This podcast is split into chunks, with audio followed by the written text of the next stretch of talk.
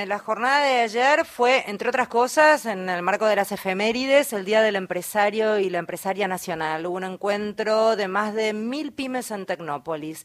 En línea, Leo Vilansky, Leo es presidente de la ENAC, de la Asociación de Empresarios y Empresarias Nacionales para el Desarrollo Argentino, las pymes.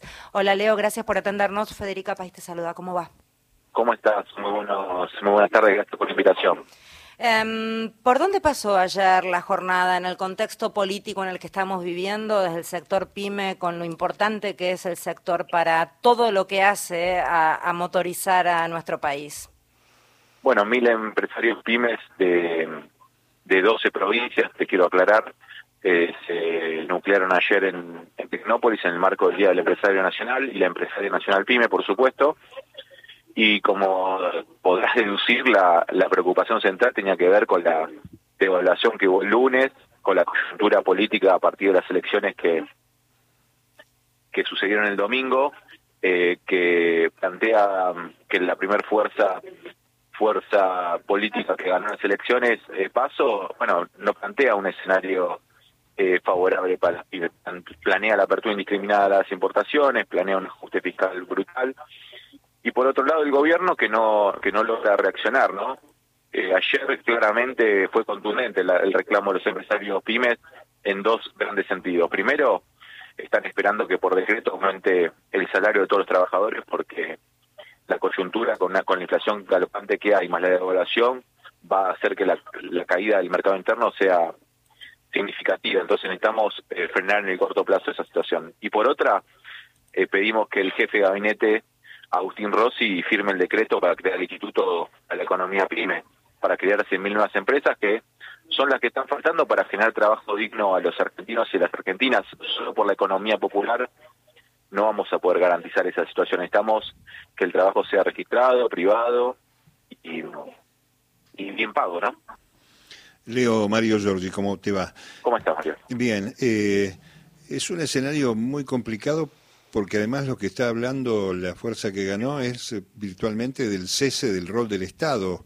Eh, el Estado y la interacción con las pymes es un tiempo más allá de las dificultades que ha tenido este gobierno de recuperación, ¿no? Este, en este tramo de la historia.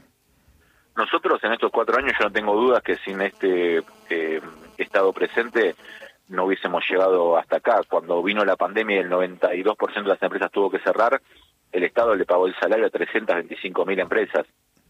Ahora, también esa iniciativa que fue brillante en ese momento, después parece que se terminó diluyendo porque no hubo otras medidas de ese calibre. Si se hizo y fue bien valorada y, tuvo los resultados que tuvo, que sostener el aparato interno productivo, ¿por qué no se siguió los años consecutivos aplicando medidas de ese tenor, de carácter estructural? Y eso es un poco también lo que se le reclama al presidente y también al ministro de Economía hoy en día, ¿no? Necesitamos que, que, pongan medidas fuertes en favor de la producción hoy, ya y ahora, y, yo entiendo que las pymes lo van a, lo van a acompañar, eh, y los trabajadores también.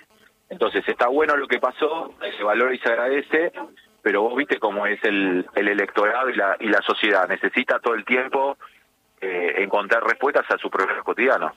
Sí, tal cual. Bueno, eh, muchos están especulando, incluso trasciende el propio gobierno, que el regreso de masa de Washington el martes va a tener eh, los anuncios, bueno, de la suma fija para trabajadores, eh, asignación universal, en fin, este, todo lo tipo de, anuncios que hizo ayer masa, sin, sin decir los, los títulos nada más.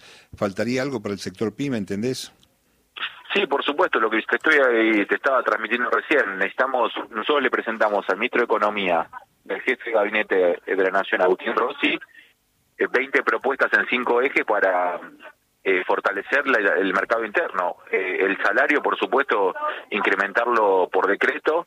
Y yo no estoy hablando de un parche del 25%, estamos hablando de sumas de arriba del 50% que hay que hacer para que la sociedad no reciba el impacto de la devaluación. Y después crear empresas, que faltan 100.000 respecto al 2015.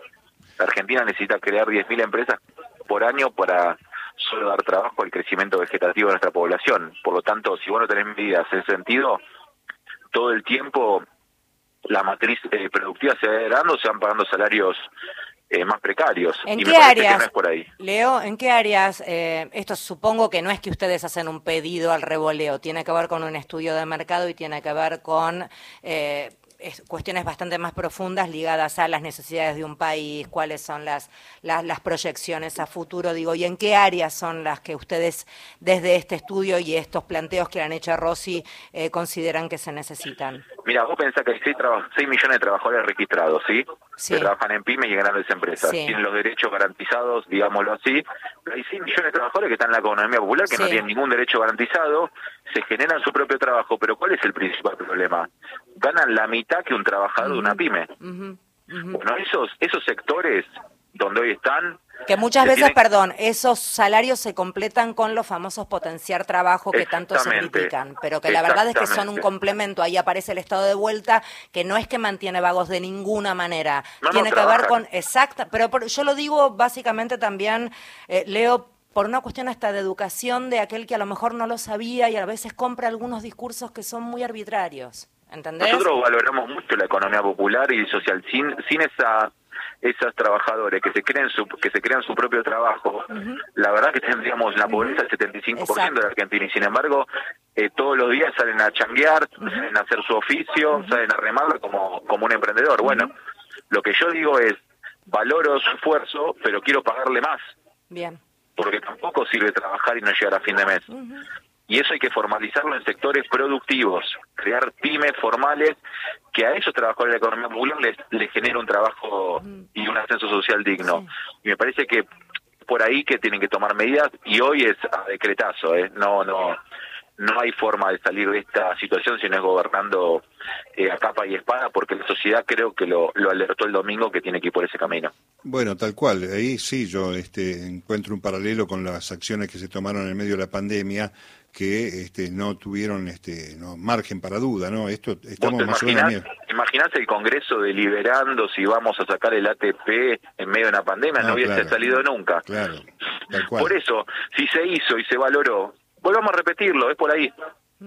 Sí, la verdad es que en general a la gente que venimos sacando viene más o menos en la misma sintonía toda. Este, Leo, eh, volviendo a eh, lo, que representaría un, partido político del color del que representa mi ley con las propuestas que tiene, ¿qué implicarían para el sector pyme estas propuestas que hace mi ley de importaciones para todo el mundo restrictas, ajustar más de lo que el FMI pide que ajustemos? Digo, ¿cómo se lee desde el empresariado?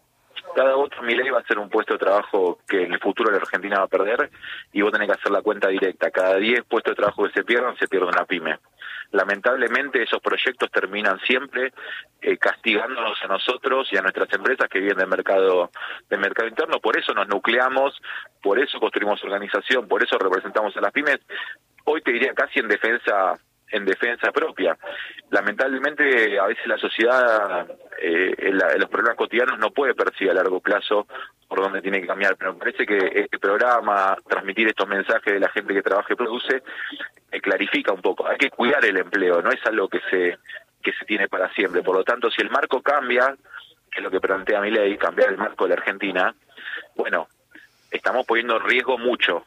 Y si sale mal, lamentablemente todos pagamos los platos rotos y no no queremos eh, ir hacia un experimento que sabemos que no tiene eh, contenido y es la expresión de la gente enojada.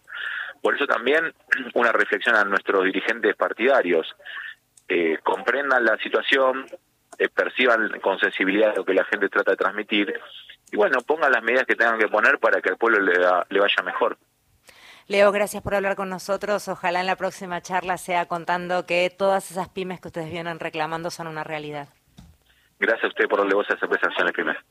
Leo Vilansky es quien hablaba, presidente de la ENAC, la Asociación de Empresarios y Empresarias Nacionales para el Desarrollo Argentino de las Pymes.